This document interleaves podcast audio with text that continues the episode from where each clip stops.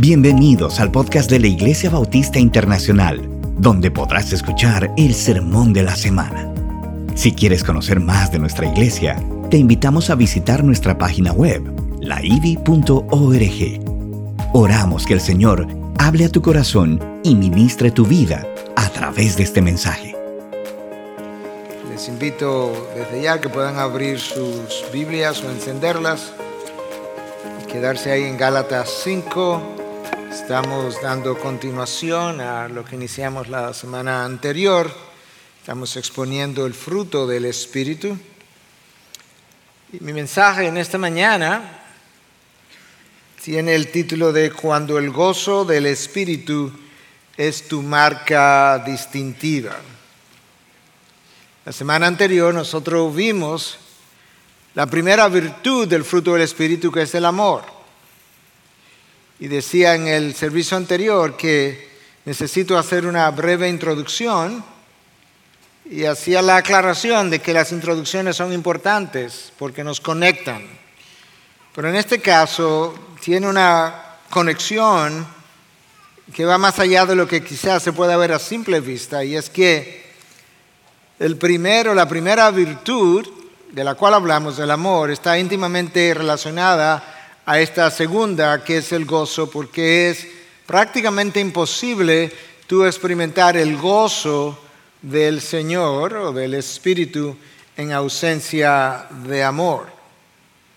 El domingo pasado nosotros definimos primero lo que era el gozo, o mejor dicho, el, el fruto del Espíritu, sus implicaciones, y luego vimos lo que era el amor, como la palabra lo define, lo entiende una virtud tan cardinal que el apóstol Pablo, cuando le escribe a los Corintios en el capítulo 13, se atreve a decir lo siguiente, si yo hablara lenguas humanas y angélicas, pero no tengo amor, he llegado a ser como metal que resuena o címbalo que retiñe.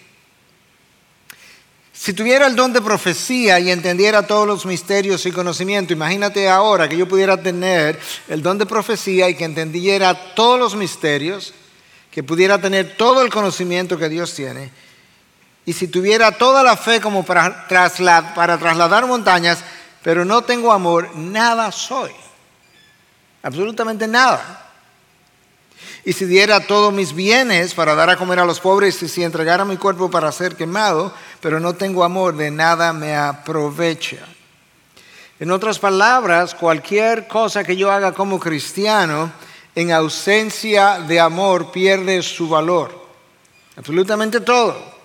No importa lo que hagas, la falta de amor anula lo hecho. Eso es exactamente lo que el apóstol Pablo está diciendo. Y pensar que nosotros leemos acerca del amor, tantas veces hemos leído acerca del amor, hemos escuchado mensajes, sermones acerca del amor y le damos tan poca importancia y sin embargo es el fundamento de todo lo que sigue, es el fundamento de toda la vida cristiana. Alguien pudiera decir, pastor, pero yo no puedo fingir el amor, yo no puedo crear sentimientos. A lo cual pudiéramos responder, o Cristo pudiera decir, por eso yo te mandé, yo no te he pedido que sientas el amor. Eso no fue lo que yo te pedí. Yo te pedí que practiques el amor. Y eso yo puedo hacerlo hasta con un enemigo. La semana pasada dijimos que cuando Pablo habla o trata de definir en esa primera carta a los Corintios, capítulo 3, el amor para nosotros, nosotros leemos en, en nuestro idioma que el amor es paciente, es bondadoso, y luego continúan 10, 12, 13 cosas más después, bueno, en total. Que estas cosas que están dichas ahí del amor no son adjetivos como aparecen en nuestro vocabulario, no son adverbios, no son nombres, son verbos. Y que por tanto sería más apropiado pensar que lo que Pablo está diciendo es que el amor no es simplemente que es paciente, sino que se comporta pacientemente, que no es simplemente que el amor es bondadoso, sino que se comporta bondadosamente. Esas acciones del amor pueden ser hechas y practicadas con cualquiera. Y pensar que Pablo está definiendo el, amor más sublime, el amor ágape, el amor incondicional. Y cuando de amor incondicional se trata, raramente si alguna vez los sentimientos están anterior a la obediencia. En otras palabras, tú obedeces y luego el amor incondicional, los sentimientos de amor incondicional comienzan a aparecer. Yo creo que nosotros necesitamos entender, a pesar de que ya predicamos todo un mensaje acerca del amor, necesitamos entender todavía mejor de qué es que estamos hablando cuando la palabra de Dios habla del amor ágape. Y digo eso porque mucho de lo que nosotros llamamos ah, amor no es más que amor romántico o amor idílico. Y pensar que la persona que más te puede amar, que mejor te puede amar, tiene cero amor romántico hacia ti o hacia mí. Y sin embargo, este es el amor que la mayoría de la gente como que anhela experimentar. Nosotros necesitamos un ajuste importante, significativo, en lo que tiene que ver con nuestro entendimiento acerca del amor. La práctica del amor romántico debiera esperar hasta que el amor incondicional haga su aparición, porque cuando no es así, frecuentemente termina en la desvalorización del otro y en una utilización del otro. Dicho de otra manera, el amor romántico, ¿verdad? O, anterior al matrimonio, el amor romántico nunca debiera practicarse en ausencia de amor incondicional. Y muchas veces cuando las personas comienzan a relacionarse, Usualmente el hombre tiende a decir tempranamente, a veces a las horas, días, a la mujer, te amo. ¿En serio? Cuando en realidad debiera estar diciendo, te deseo. En cuyo caso, la mujer debiera estar respondiendo, gracias, pero tu deseo tendrá que esperar hasta que tu amor romántico o la incondicionalidad de tu amor aparezca. Ahora yo sé que una vez nosotros nos casamos adquirimos responsabilidades y por eso el apóstol Pablo en 1 Corintios 7 dice que los esposos no deben negarse el uno al otro, de manera que esta es una práctica del amor romántico que ahora adquirió una cierta responsabilidad también, pero usaba eso como de introducción porque la posibilidad de experimentar el gozo del Espíritu, que es, el, es la virtud que estamos revisando hoy, depende de que yo pueda amar a esa otra persona, incluyendo a Dios mismo. Y con eso de introducción, entonces yo quisiera volver a leer los versículos 22 y 23 de Gálatas 5, que nos recuerdan que el fruto del Espíritu es amor, gozo, paz, paciencia, benignidad, bondad, fidelidad, mansedumbre, dominio propio, contra tales cosas no hay ley. En el tiempo que nos queda, vamos a hablar de cuándo el gozo del Espíritu es tu marca distintiva. Cuando tú eres conocido como hijo de Dios, porque hay algo en ti, hay un gozo en ti, en medio de circunstancias que no pudiéramos explicar. eso es lo que te distingue. En medio de una vida difícil, de tribulación, de pruebas, de dificultades. En medio de una vida que, como dice esa frase en inglés, pero la traduzco al español, cuando algunos dicen la vida es dura y luego tú mueres. Es como que de principio a fin tú naces en medio de esa vida y tú mueres en esa vida y luego se acabó. Esa es la vida que a ti y a mí nos ha tocado vivir. En medio de eso, si tú puedes vivir el gozo del Espíritu, eso se va a constituir en una marca distintiva. Pero, lamentablemente, la mayoría de los hijos de Dios no ha experimentado el gozo del Espíritu y si lo ha experimentado, quizás no ha entendido lo que es y lo que no es. Y eso es parte del problema. Porque cuando no sé lo que algo es, no sé cómo experimentarlo o vivirlo. Pero tampoco, tampoco yo creo que la mayoría de los hijos de Dios conocen las bendiciones, las bendiciones y los beneficios de experimentar o de vivir dicho gozo. De manera que yo quiero abordar en el tiempo ah, ¿verdad? que nos queda por delante, yo quiero abordar cada una de esas preguntas, cuestionantes, dificultades, dudas, para que nosotros podamos salir mejor edificados de aquí y más dispuestos a experimentar lo que para nosotros es una necesidad y es vivir el gozo del Espíritu en mi vida cristiana. Algunos han tratado de hacer la diferencia entre alegría y gozo y de las cosas que han dicho es que el gozo lo produce el Espíritu mientras que la alegría es algo más de las circunstancias. Suena bien. Otros han dicho que la alegría es más temporal, el gozo más permanente. Suena, suena como muy bien. Y esa lista se hace larga, pero sabes que no la voy a continuar porque cuando tú entras a la palabra de Dios, y sobre todo en el Antiguo Testamento, no hay ninguna diferencia entre alegría y gozo. En la literatura de sabiduría, que habla mucho de alegría y gozo, sobre todo los salmos, proverbios habla algo de eso, no hay ninguna diferencia en estas dos palabras. De hecho, déjame leerte un proverbio ah, para que tú puedas ver a qué me estoy refiriendo. 11.10. Con el bien de los justos se regocija la ciudad. Tiene que ver con gozo. Se regocija la ciudad. Y cuando perecen los impíos hay gritos de alegría.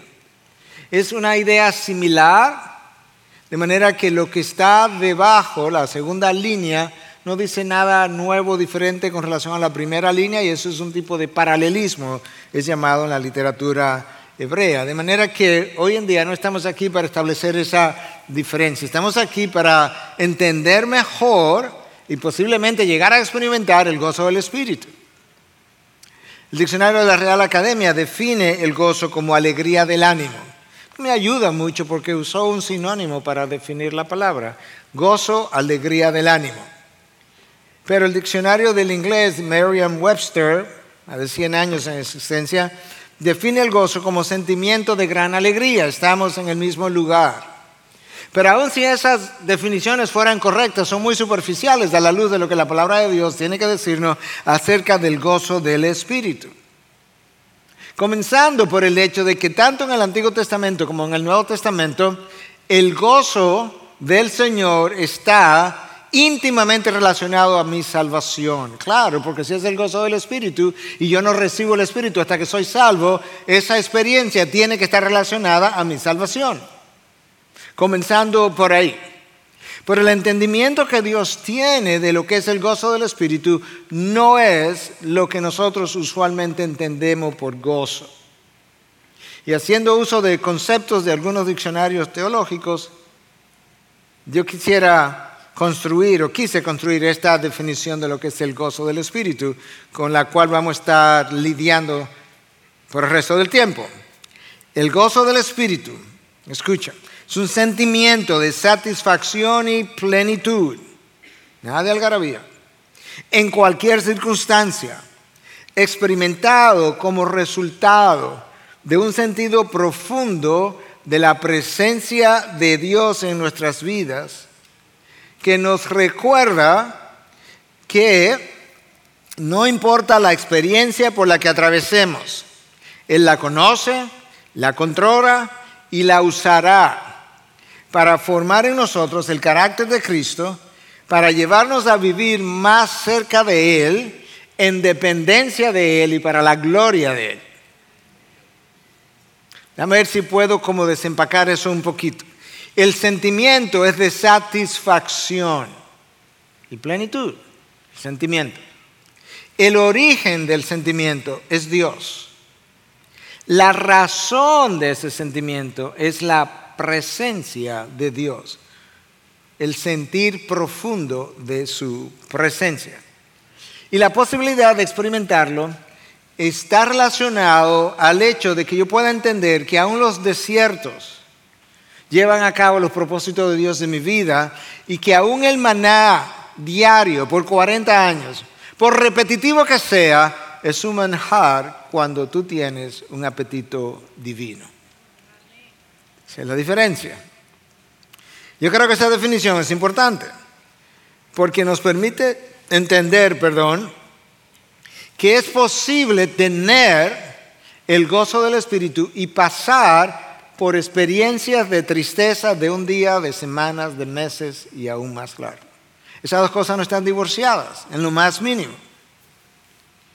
Yo creo que la mayoría de nosotros no ha experimentado dicho gozo, comenzando porque ni siquiera entiende bien qué es lo que esto significa. Pero yo creo que estaríamos de acuerdo, pienso yo, que si ha habido en la historia de la iglesia una persona que haya podido vivir el gozo del Espíritu continuamente tendría que ser y fue la persona de Cristo Jesús a su paso por la tierra. La segunda persona de la Trinidad vivió el gozo de la tercera persona de la Trinidad todo el tiempo a su paso por la tierra. Y sin embargo, él fue la misma persona que lloró ante la tumba de Lázaro cuando se entristeció cuando vio a Marta y a María llorar.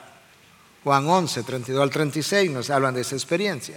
Es la misma persona que supo llorar cuando vio a Jerusalén a días de su crucifixión y contempló en el futuro las consecuencias que iban a venir sobre los ciudadanos de la ciudad y lloró, dice Lucas 19, 41 al 42. Todavía más, Hebreos 5.7 nos dice que durante los días de su carne, Cristo oró, Cristo ofreció al Padre oración y súplica con gran clamor y lágrimas. No una vez, a lo largo de su, en los días de su carne, Él supo hacer eso más de una vez. En el huerto de Getsemaní, Cristo dijo que su alma estaba, ¿qué cosa? Estaba angustiada hasta la muerte y sin embargo ninguna de esas experiencias le robó a Cristo el gozo del Espíritu, si entendemos lo que es. En otra ocasión, Cristo entró al templo y vio a estos mercaderes haciendo negocios en la casa de su padre y él se airó y tumbó las mesas. Y sin embargo, esa experiencia tampoco le robó el gozo del Espíritu. De manera que el gozo del Espíritu no implica ausencia de tristeza.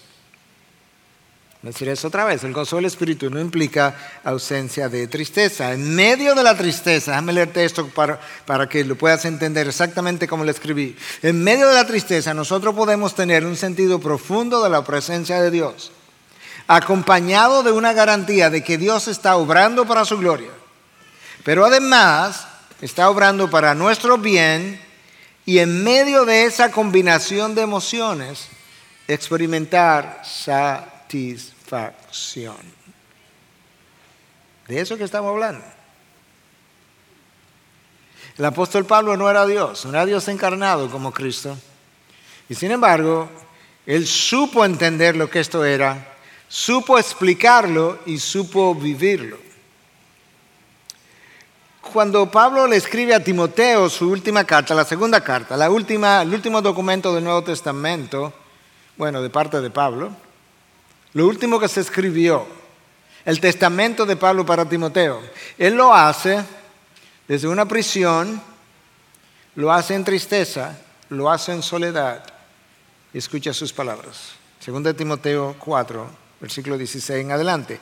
En mi primera defensa Nadie estuvo a mi lado, sino que todos me abandonaron. Eso no es gozo a la manera como nosotros entendemos gozo. Eso es soledad.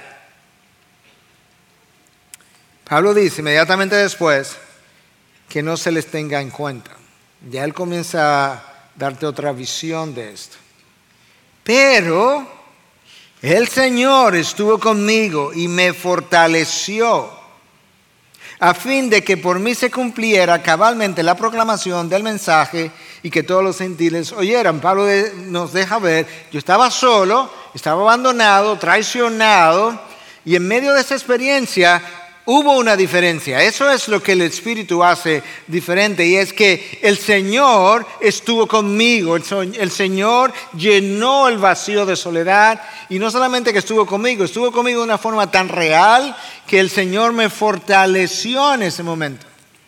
Pablo está experimentando ese sentido profundo de su presencia y no solamente de su presencia, experimentó el hecho de que aún en ese momento su prisión, soledad, tristeza, abandono, estaba cooperando hacia los propósitos de Dios y por eso es que Él dice literalmente que el Señor me fortaleció a fin de que se cumpliera cabalmente la proclamación del Evangelio y que todos los gentiles oyeran. Eso le dio otra dimensión. En medio de la soledad.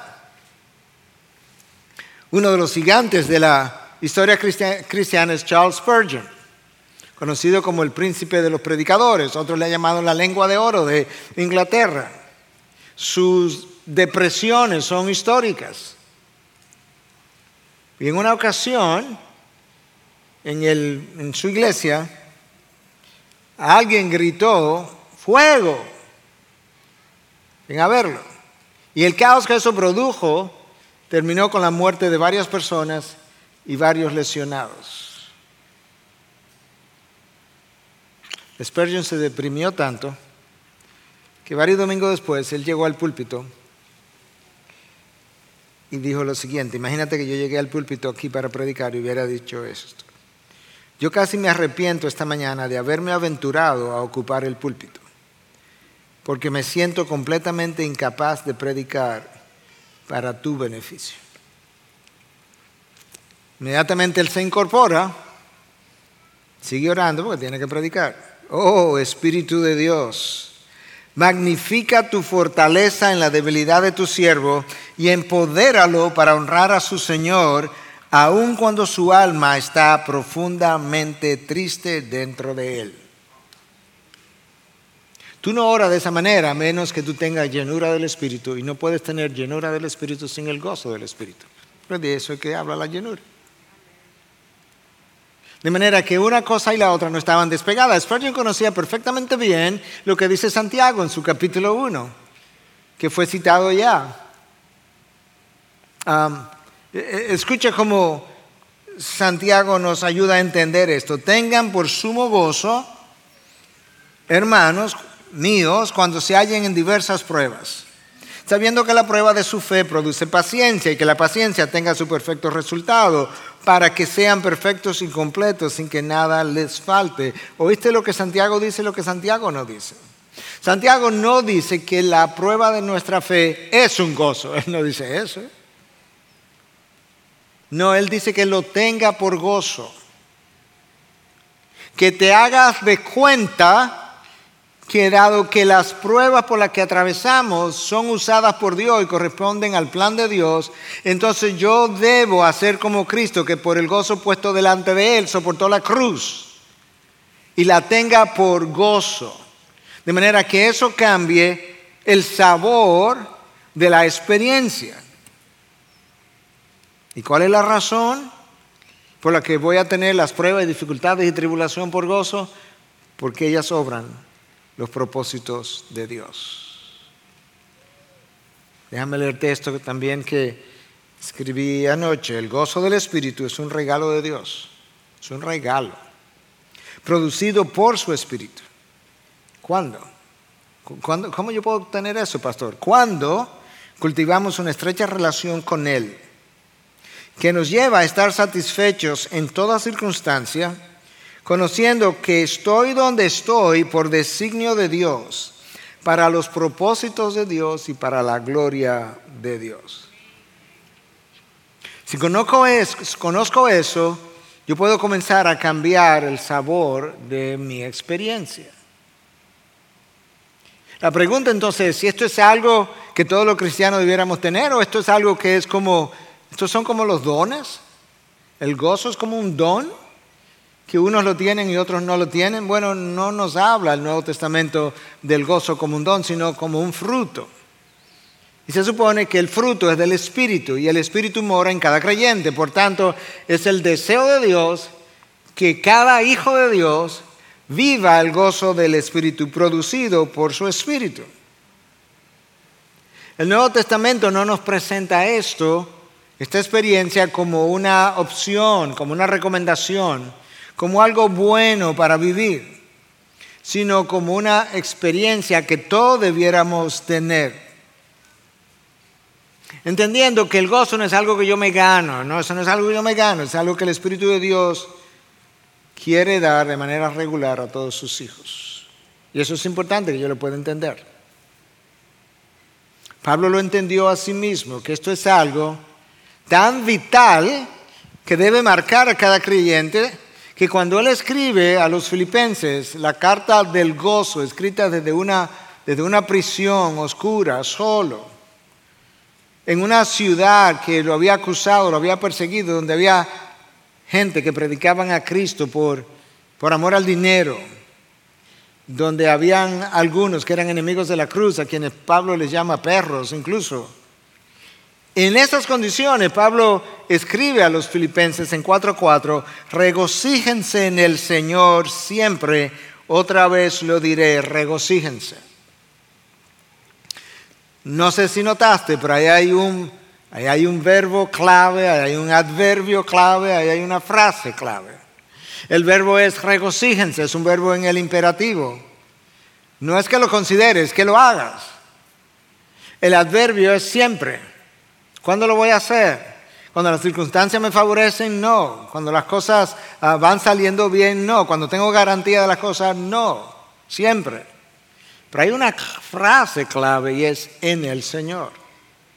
Yo no puedo tener el gozo del Espíritu fuera del Señor. Eso es una imposibilidad. Y si Dios es quien controla las circunstancias de nuestras vidas, entonces yo puedo confiar en el controlador de mi pasado, mi presente y mi, y mi futuro. El apóstol Pablo trató de enseñar a todas sus iglesias, las que él plantó, las que él visitó, trató de enseñar acerca de esto como una experiencia que todos debieran vivir. Y por eso cuando él escribe a los tesalonicenses en su primera carta 1.6, esto es lo que el apóstol Pablo dice, y ustedes llegaron a ser imitadores de nosotros y del Señor. En otras palabras, que está el Señor, yo imité al Señor, ustedes me imitaron a mí, al final terminaron imitando al Señor y a mí. ¿Ok? Habiendo recibido la palabra en medio de mucha tribulación. Ok, yo fui a ustedes, les prediqué el mensaje, les enseñé, Fui de casa en casa, estuve en la sinagoga, pero tuve que salir corriendo al tercer sábado de reposo. Había mucha tribulación, pero escucha, habiendo recibido la palabra en medio de mucha tribulación, con el gozo del Espíritu Santo. O sea que la tribulación de Tesalónica no les robó el gozo del Espíritu, no. Yo estoy testificando que ustedes lo recibieron con el gozo del Espíritu a pesar de la tribulación. Y yo fui y les visité en medio de la tribulación y experimenté la misma cosa. Por eso Pablo dice, ustedes me imitaron a mí, pero yo estaba, yo estaba simplemente imitando al Señor Jesús. Y antes de Pablo cerrar esa carta, en el capítulo 5, versículo 16, el apóstol Pablo les dice lo siguiente, estén siempre gozosos. Nota cómo él dice, estén. No es que lo lleguen a alcanzar, es que, en otras palabras, permanezcan gozosos. Que no se les vaya. No es que salgan a buscar el gozo. Escúchame, el gozo no se busca. Porque no es una cosa para ser encontrada. Tú puedes salir a buscarme a mí y te puedo encontrar conmigo. Tú puedes salir a buscar, no sé, algo que te haga falta en el supermercado y encontrarlo. Pero ¿dónde tú vas a ir a buscar un pedazo de gozo? ¿A dónde tú vas a decir, mira el gozo donde va, no lo dejes ir, agárralo rápido? No, eso no es una cosa que se busca. Tú busca a quien lo da. Y cuando tú buscas a quien lo da, en su presencia, tú puedes tener la experiencia del gozo en cualquier circunstancia. Yo creo que la mayoría de nosotros estaríamos de acuerdo que el gozo del Espíritu es algo que Dios otorga. ¿Estamos de acuerdo? Sin embargo, como dirían por ahí por la calle, más sin embargo, continuamente cometemos el error de buscar lo que Dios da en vez de buscar al dador. Y ahí hay un problema. Porque lo que yo estoy haciendo es buscando las añadiduras sin buscar al dador de aquello que yo deseo. Cristo lo, lo enseñó, que nosotros debiéramos buscar el reino de Dios y su justicia. Eso es Dios. Y todo lo demás se os dará por añadidura. Nosotros queremos las dádivas sin el dador. y lo ilustraba tratando de decir que queremos el sol o la luz del sol, pero sin el sol. Queremos la luz del sol, pero sin que el calor nos moleste. Queremos la luz del sol, pero sin que su radiación nos queme. Y de esa misma manera, muchas veces queremos el gozo del Espíritu, pero sin la convicción que Él produce cuando me estoy saliendo del camino. Queremos el gozo del Espíritu, pero sin que el Espíritu llegue a restringir mis deseos pecaminosos, porque en acá no todo es Biblia ni todo es iglesia. Queremos el gozo del Espíritu cuando adoramos con los hermanos en la iglesia, como estamos ahora disfrutando, y luego la contentura de la carne cuando estamos el resto de la semana con otro, con otro grupo. Si vas a querer la luz del sol, necesita recibirla con todo lo que la luz puede hacer. Y si vas a querer, el gozo del Espíritu, lo necesita recibir con todo lo que el Espíritu puede hacer. Déjame ver si voy como bajando esto todavía aún más al día a día. Si en los últimos dos años de pandemia, eso deja fijado para la posteridad en qué tiempo se predicó esto. Si tú encuentras que el gozo de tu vida cristiana se ha ido apagando, lo cual nosotros los pastores hemos ido encontrando, de cómo la pandemia ha ido enfriando a un grupo de personas, lo más probable que tú salgas a buscarlo por caminos ilegítimos. Y en esos caminos ilegítimos probablemente encuentres algo que pudiera confundir con el gozo del Espíritu, pero que es placer. Pero tarde o temprano el placer de la carne traerá consecuencias de la carne. Y cuando esas consecuencias llegan, ni el placer está, ni el gozo tampoco. Esto es como ocurre, hermanos, cuando yo me alejo del trono de Dios o de la gracia de Dios yo comienzo a buscar en los zafacones del mundo aquello que solamente tú puedes encontrar en la presencia de tu Creador y tu Redentor. Es ahí donde está el gozo del Espíritu. Si alguna vez tú has experimentado placer de cualquier tipo, puede ser incluso después de haber corrido, que siente, tiene un cierto sentido de placer. Si pudiéramos entrar a tu, cerebro, esto es lo que ha ocurrido. ha habido un aumento de hormonas y neurotransmisores que tienen nombres. Y uno se llama dopamina, otro se llama adrenalina, serotonina y otros.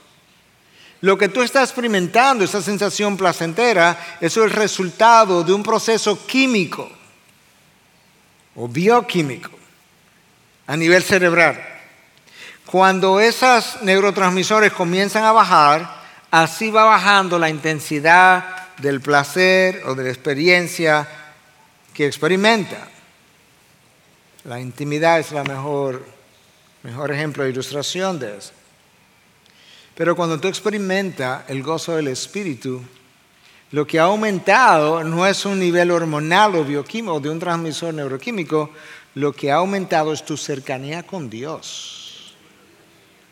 La diferencia entre esas dos cosas es del cielo a la tierra.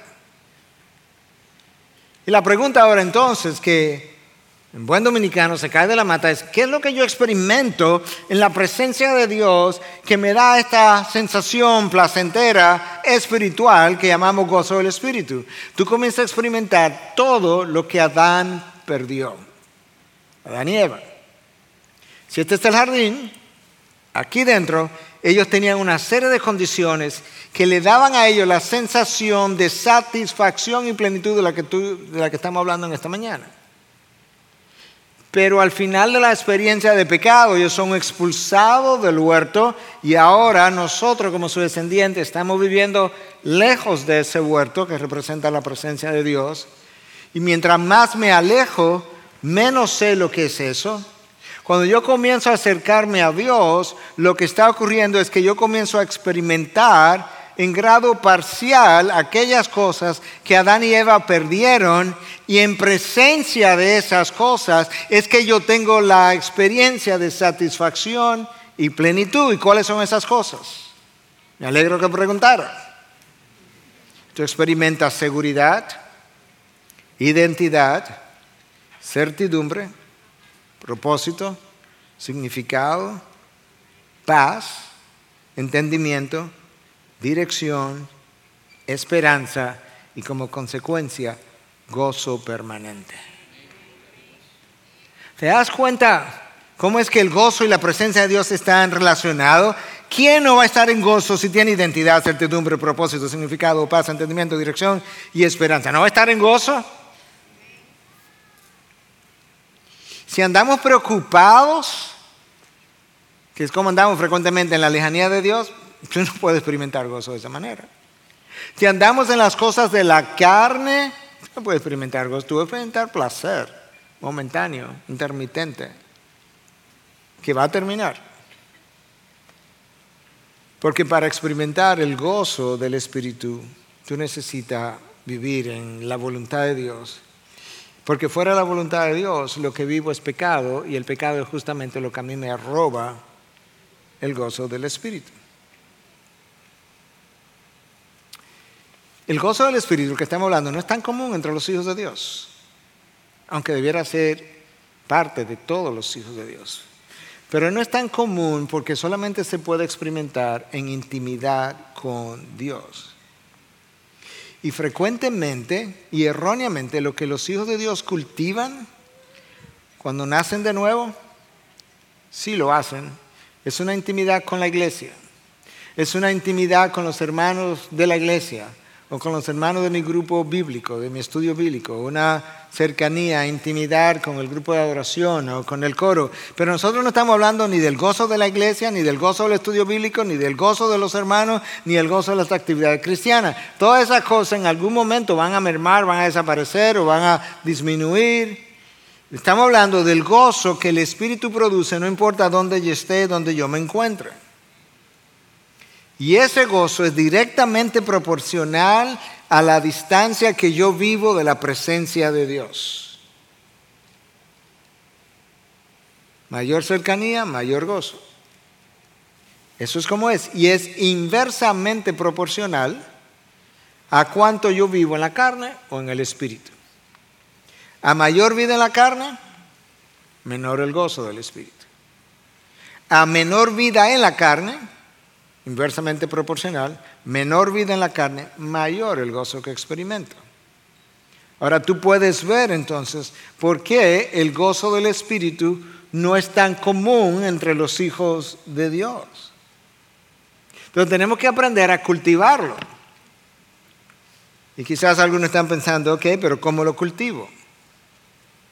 Bueno, piensa en un fruto de la naturaleza, una fruta X que requiere una fruta para, o un árbol frutal para poder dar ese fruto. Bueno, requiere de una tierra fértil, por lo menos que tenga los ingredientes necesarios, requiere de agua, ah, requiere de luz del sol, requiere de un clima y productos, ¿verdad?, que no crecen en climas áridos o, cálidos y otros que necesitan el frío para, para crecer.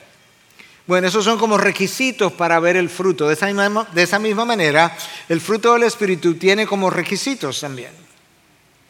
Y quisiéramos hablar de eso, porque si lo voy a vivir necesito cómo es que lo voy a cultivar, cómo es que, cómo es que yo puedo ver esto en mi vida. Bueno, el requisito número uno, ya lo mencionamos la semana pasada, lo mencionamos en el día de hoy más de una vez, y es que para que el fruto del Espíritu aparezca, yo necesito la morada del Espíritu, lo que implica una conversión, un nuevo nacimiento. No puedo como inconverso, en ausencia de la morada del Espíritu, esperar tener el gozo del Espíritu. No puedo. Imposible. Pero requisito número uno. Requisito número dos hmm, es la obediencia.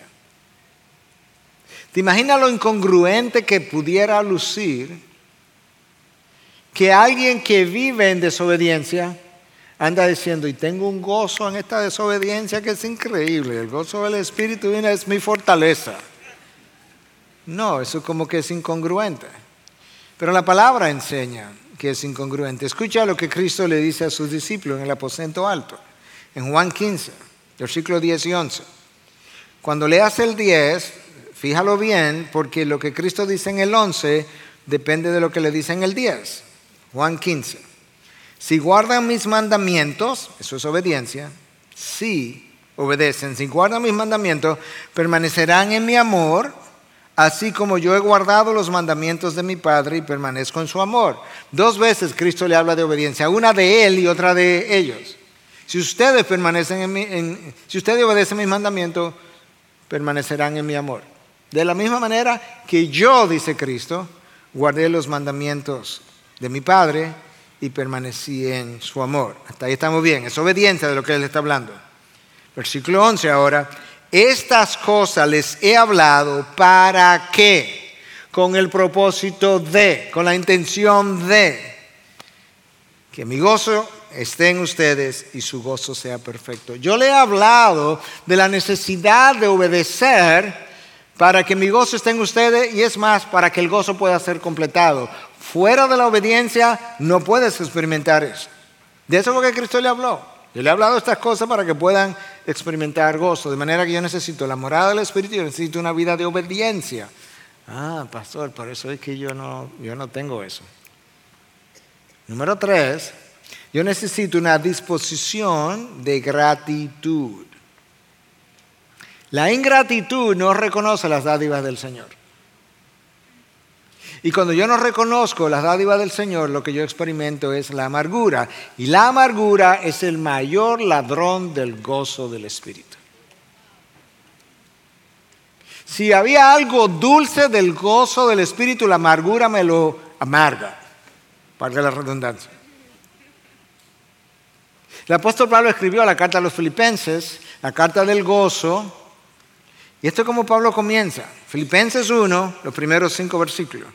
Él da gracia dos veces a Dios, dos veces, en la cárcel, a oscuras, sin nadie. Okay, da gracia dos veces. Y junto con eso, Él les dice que Él estaba orando por los filipenses con gozo. Mi actitud de gratitud es lo que me permite orar con gozo por ustedes. La ingratitud me roba y me amarga todo lo que yo pudiera, todo lo dulce que el gozo pudiera experimentar. Entonces, la gratitud es un ingrediente para el fruto del Espíritu. Y número cuatro, no que no, no que no hayan otros ingredientes, pero escogí estos. Yo necesito una mente espiritual. Porque la mente carnal disfruta todo lo que está de este lado. La mente carnal solamente puede disfrutar lo que la carne disfruta, no puede disfrutar lo que el espíritu disfruta. Y las cosas que la carne disfruta están aquí hoy, pero no están mañana. Todas, porque son temporales. Escucha como Pablo lo dice en Romanos 8:5. Porque los que viven conforme a la carne ponen la mente en las cosas de la carne. Pero los que viven conforme al Espíritu en las cosas del Espíritu. El gozo que nosotros estamos hablando es el fruto de una mente espiritual que tiene su pensamiento, su meditación puesta en las cosas del Espíritu, en ninguna otra. Por eso es que el apóstol Pablo nos invita en Colosenses, en la carta a los Colosenses, a poner la mira en las cosas de arriba y no en las de aquí abajo, porque las de aquí abajo tienen una sola posibilidad y extraernos tristeza solamente es cuestión de tiempo. Entonces, cuando tú tienes las cosas puestas en, en, este mundo, en las cosas de aquí abajo, hay tribulación, hay aflicción, claro que las hay, Pablo les llama a esas cosas, porque tiene su mente en otro mundo, le llama leves y pasajeras. Las persecuciones, los naufragios, las veces que fue latigado 39 veces, las veces que tuvo con hambre, en escasez, una noche y un día en alta mar, las, las cárceles. Pablo le llama a todo eso leves y pasajeras. Y nosotros pasamos la décima, parte de, la décima parte de lo que Pablo pasó y nos parecen esas cosas monumentales y duraderas. ¿Cuál es la diferencia? Yo tengo una mente demasiado terrenal, muy puesta en las cosas de aquí. Y Pablo tenía una mente celestial. Yo necesito una mente espiritual para poder disfrutar de las bendiciones de Dios y una de esas bendiciones es el fruto del Espíritu. Recuerda cómo en Filipenses 2, donde se nos habla que Cristo se despojó a sí mismo, la invitación que se nos hace al principio del capítulo, ¿cuál es? Haya esta mente que hubo en Cristo Jesús, La palabra en el original es froneo, una disposición, actitud mental que hubo en Cristo Jesús. Entonces, la, manera como como mi mente piensa es el origen número uno de la falta de gozo en nosotros. Nosotros, nuestro, nuestra sensación de gozo es demasiado frágil. Nos vamos de picnic, nos vamos para la playa, se nubló, llovió, nos fuimos contentos para la playa o para el picnic, regresamos amargados. ¿Y qué fue lo que te pasó? No, que llovió, imagínate. O sea, ya no hay más días. No, no hiciste algo con tu familia, con tus amigos, que fue divertido, que pudiste disfrutar. Todo dependía de unas nubes que aparecieran o no aparecieran. O nos fuimos y llovió, pero pasamos un, un tiempo buenísimo en compañía de, pon ahí el nombre que tú quieras. El apóstol Pablo nos dice, cuando, escribe, cuando le escribe a los romanos, que nosotros no podemos permitir que las corrientes de este mundo le den forma a nuestras vidas y que eh, por el contrario nosotros debiéramos tener una mente transformada, renovada por el Espíritu. Bueno, es esa, la falta de transformación de esa mente es la causa número uno de la ausencia de gozo en nosotros. Nuestra actitud determina cómo yo reacciono ante lo que me pasa. Más de una persona, yo creo, ha dicho que en la vida 10% es lo que a mí me pasa y 90% es como yo proceso lo que me pasa. Y si tú lo piensas bien, es así. La manera como Pablo procesó las prisiones o Cristo la cruz no es como tú y yo la hubiésemos procesado. De manera que tú y yo necesitamos una mente espiritual si vamos a tener el fruto del Espíritu. Entonces, pudiera, es bueno preguntarnos cuál fue la mente del apóstol Pablo, cuál fue la actitud mental que a él le permitió pasar por estos sinsabores y, y poder disfrutar, como Santiago dice, de tenerla por sumo gozo. No, déjame leértelo porque lo escribió. ¿Dónde? ¿Cuándo lo escribió? La escribió en una cárcel, como Pablo frecuentemente estaba. Recuerda que él no se hospedaba en hoteles, sino en cárceles, ahí era que lo ponía. Entonces Pablo escribió esto desde una cárcel. Y escribió la carta del gozo, conocida como epístola a los filipenses. Capítulo 1, versículos 20 y 21. De manera que casi al principio de la epístola, él dice, mira, esta es mi actitud mental en la vida. Conforme a mi anhelo y esperanza de que en nada seré avergonzado, sino que con toda confianza, ahora como siempre, Cristo será exaltado en mi cuerpo, ya sea por vida o por muerte pues para mí el vivir es Cristo y el morir es ganancia. Pablo, ¿cómo fue que tú pudiste vivir de esta manera? Bueno, déjame decirte, yo tenía un interés en la vida. ¿Mi interés cuál era? Que Cristo fuera exaltado.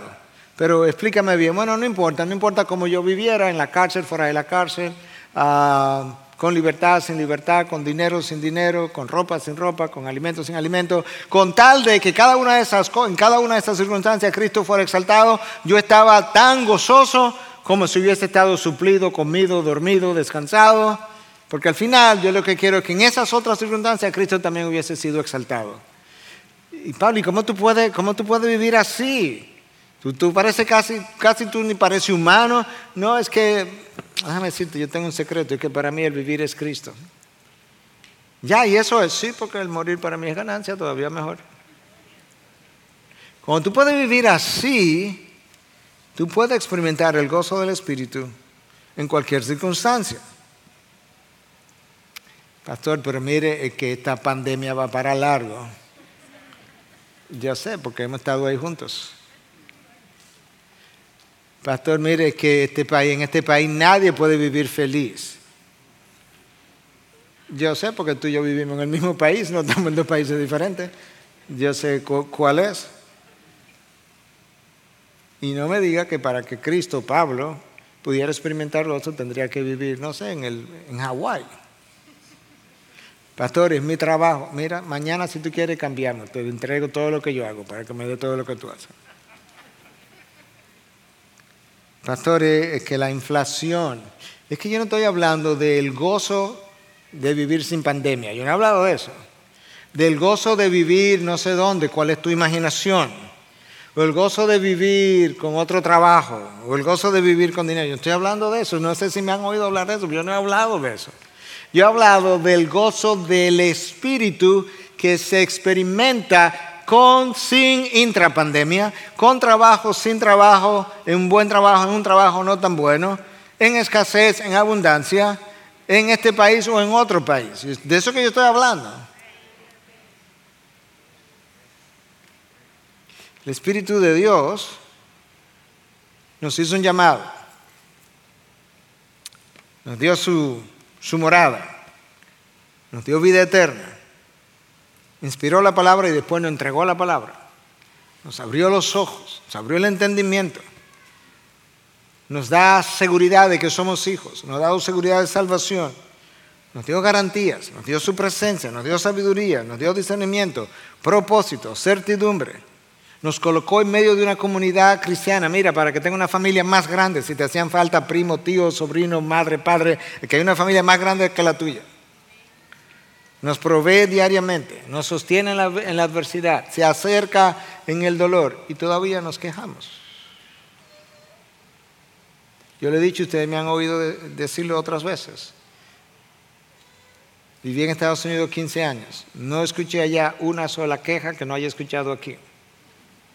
Según ellos el tráfico es un tollo, un desastre. Según ellos el correo no funciona. Según algunos de ellos, entran a un supermercado, no encuentran un producto y no hay de nada.